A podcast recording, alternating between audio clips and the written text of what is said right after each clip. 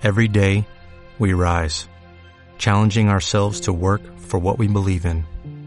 At U.S. Border Patrol, protecting our borders is more than a job, it's a calling. Agents answer the call, working together to keep our country and communities safe. If you're ready for a new mission, join U.S. Border Patrol and go beyond. Learn more at cbp.gov/careers. بسم الله الرحمن الرحیم. سلام علیکم. با گرامر درس چهارده در خدمتتون هستیم که داره به ما امر رو و طریقه ساختن سیغه امر رو یاد میده. فعل امر که یکی از فعل های مهمی هست که در همه زبان ها همیشه به کار میره. در زبان اسپانیایی با توجه به اینکه بعضیا گفتن که پنج سیغه امر داریم ولی عرض می‌کنم که چهار تا سیغه امر داریم. اون پنجمینه که سیغه چهارم هست که میگن امر هست التزامی هست نه امر. سیغه امر تو وسوتروس استد استدس هستش. تو و وسوتروس که طبیعی هست مخاطب هستن مخاطب مفرد مخاطب جمع. اما استد و استدس مخاطب با احترام هستن. به خاطر همین چهار تا ما سیغه امر رو عرض می‌کنیم خدمتتون. تو واسوتروس استد و استدس. و باز باید ارز کنم که طریقه ساختن فعل امر دو جور گفته شده و یک حالتیش که الان عرض می‌کنم فکر می‌کنم که بهترین حالت باشه. خب همونطوری که در فعل مزاره یک سری فعل ها داشتیم که با قاعده بودن یک سری فعل داشتیم که بی قاعده بودن که دو شکل داشتن یکی بی قاعده ای که خودش قاعده داره به اونا قاعده کفش می‌گفتیم و یک سری فعله که بی قاعده کامل بودن هیچ قاعده ای رو نداشتن. اول با قاعده ها رو عرض کنم که باز یک مرور دیگه ای داشته باشیم که با توجه به پایانه مستر سه جور فعل داشتیم. فعل هایی که آخرشون آخر مسترشون ار بود و مصادری که آخرشون ار بود و مصادری که آخرشون ir بود. در فعل امر er و ir یکسان هستن هیچ فرقی ندارن به جز در vosotros که از مصدر گرفته میشه. خب اول همین vosotros رو امرش عرض کنم که خیلی راحته. دیگه فرق نداره که با قاعده باشه بی قاعده باشه ar باشه er باشه هرچی می‌خواد باشه. امر vosotros از خود مصدر می‌گیریم به خاطر سهولتش به خاطر آسان بودنش. و طریقش هم اینه که اره رو از آخرش ور میداریم و یک د می‌ذاریم سرش. مثلا اسکوچر همون مثالی که در صفحه 106 هست در اسکما گراماتیکال یک جدول گراونی اول. اینجا اسکوچر آخرش ر رو ور میداریم د می‌ذاریم میشه اسکوچد.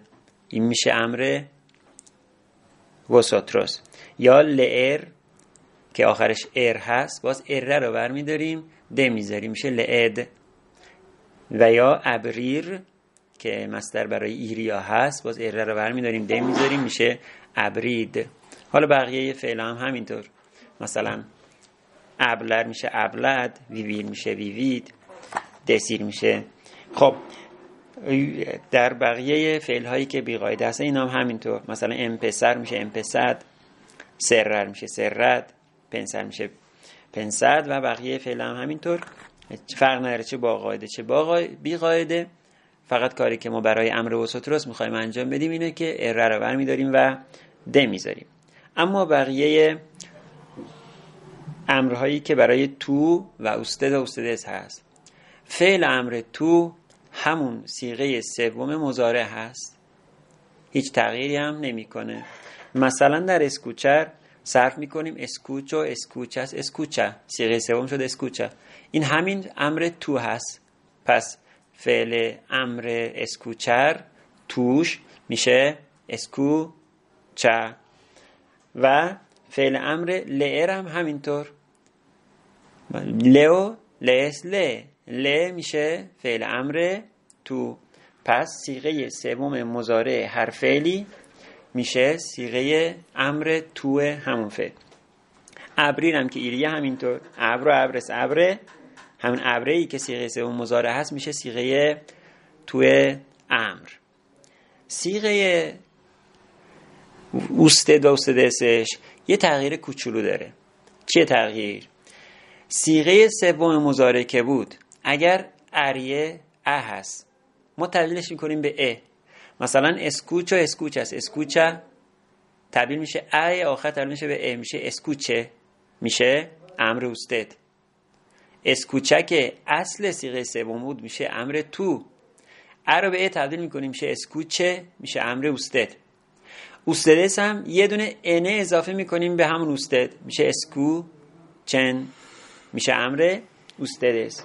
پس دوباره عرض می‌کنم.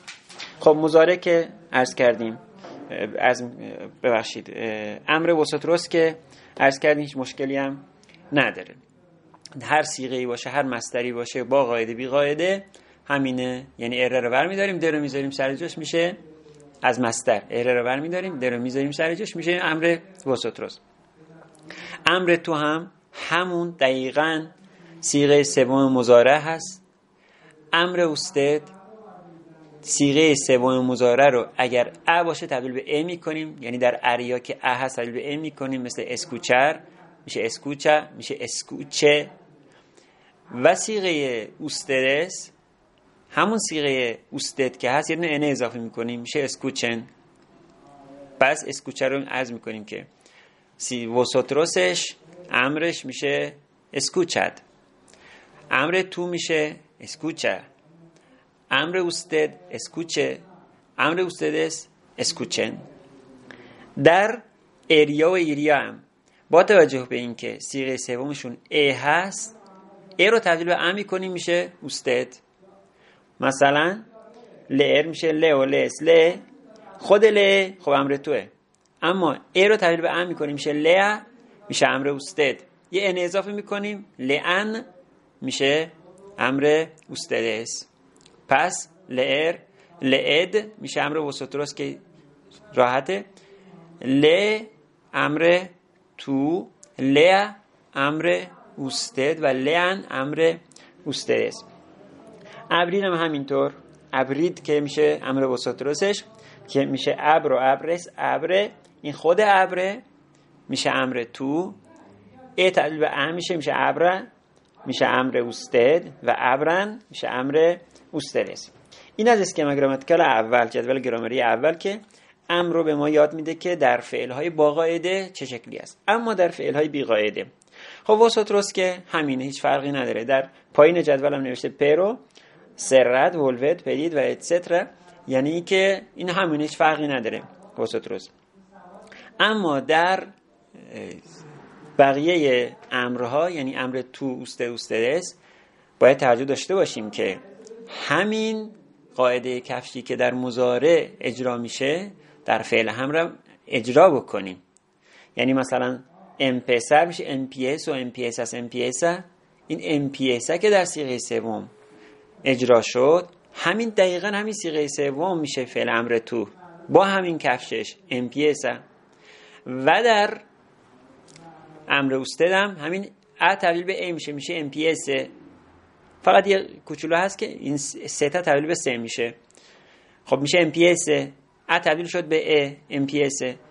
شد امر usted. یه n اضافه کنیم میشه empiecen میشه امر ustedes. و یا cerrar. cerrad میشه vosotros ش اما tú ش cierro cierras cierra هم cierra میشه امر tú. a تبدیل به e میشه میشه cierre امر usted. cierren امر ustedes. pensar میشه pienso piensas piensa pensar که هست pensad میشه vosotros ش اما piensa صیغه سومش میشه امر tú. a تبدیل به e میشه. piense usted و piensen ustedes بقیهش هم همینطور. یعنی تغییراتی که در مزارع اعمال میشه در فعل امر هم اعمال میشه. نکته بعدی در آوردن زمیر با این هاست. یعنی وقتی که می‌خوایم زمیر بیاریم با فعل چه شکلی باید باشه؟ قبلا هم یه تذکر داده بودیم که زمیر همیشه قبل از فعل میاد و جدا از فعل میاد. مثلا lo pido یا مثلا lo escucho lo قبل از escucho اومده و جداه. اما در سه جا بعد از فعل میاد و بهش میچسبه.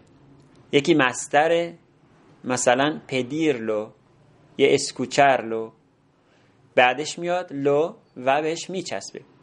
یکی در gerundio است که بعدا می‌خونیم و به عبارتی التزامی که بعدا خواهیم خون اما یکی که الان خوندیم امره در فعل امر هم زمیر بعدش میاد و بهش میچسبه. مثلا میگه اسکوچله یعنی بهش گوش بده. اسکوچله یا اسکوچله. بعدش میاد و بهش میچسبه. این هم نکته بعدی. حالا برگردیم به صفحه 106 یعنی اسکم گراماتیکال اول برای نهی ها نهی چجوری باید ما بسازیم؟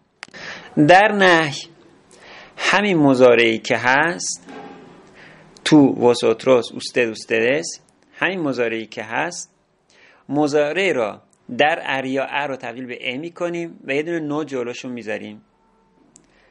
در اریا و ایریا هم ای که هست تبدیل به ا کنیم و همین نو رو جلوش می‌ذاریم. مثلا اسکوچر میشه اسکوچو اسکوچس اسکوچا این اسکوچس اسکوچا اسکوچاموس اسکوچایز اسکوچن پس یکی داریم اسکوچا اسکوچایز اسکوچه اسکوچه این چیکار باید بکنیم الان ای باید تبدیل به ا کنیم میشه نو اسکوچس این اسکوچس بودی اسکوچو اسکوچس تو بود اسکوچس در مضارع الان در نهی تبدیل به e میشه no escuches در vosotros میشه escucho escuchas escucha escuchamos escucháis vosotros هم چون ar یه تبدیل به e میشه میشه no escuchéis در usted چی؟ ustedes usted ش که escucha بود میشه no ببخشید escucha بود تبدیل میشه به اسکوچه میشه نو اسکوچه اوستدش هم همین نو اسکوچن ان داره. پس ا تبدیل به ا میشه. هم در تو هم در وسوتروس هم در اوستد هم اوستدس ا تبدیل به ا میشه و نو هم قبلش میاد. در اریا ایریا هم ا تبدیل به ا میشه و نو هم جلوش میاد بدون هیچ تغییر. این هم از نحیه. و السلام علیکم و رحمت الله. فقط یه نکته رو ارز کنم که این برای امر کردن و یا خواستن یک چیزی از مخاطب هست مثل فارسی استفاده میشه.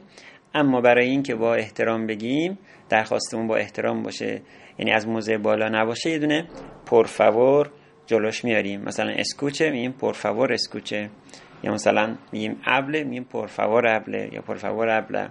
چه توش باشه چه استدش باشه فرق نداره. یه پرفور میاریم که با احترام باشه. و السلام علیکم.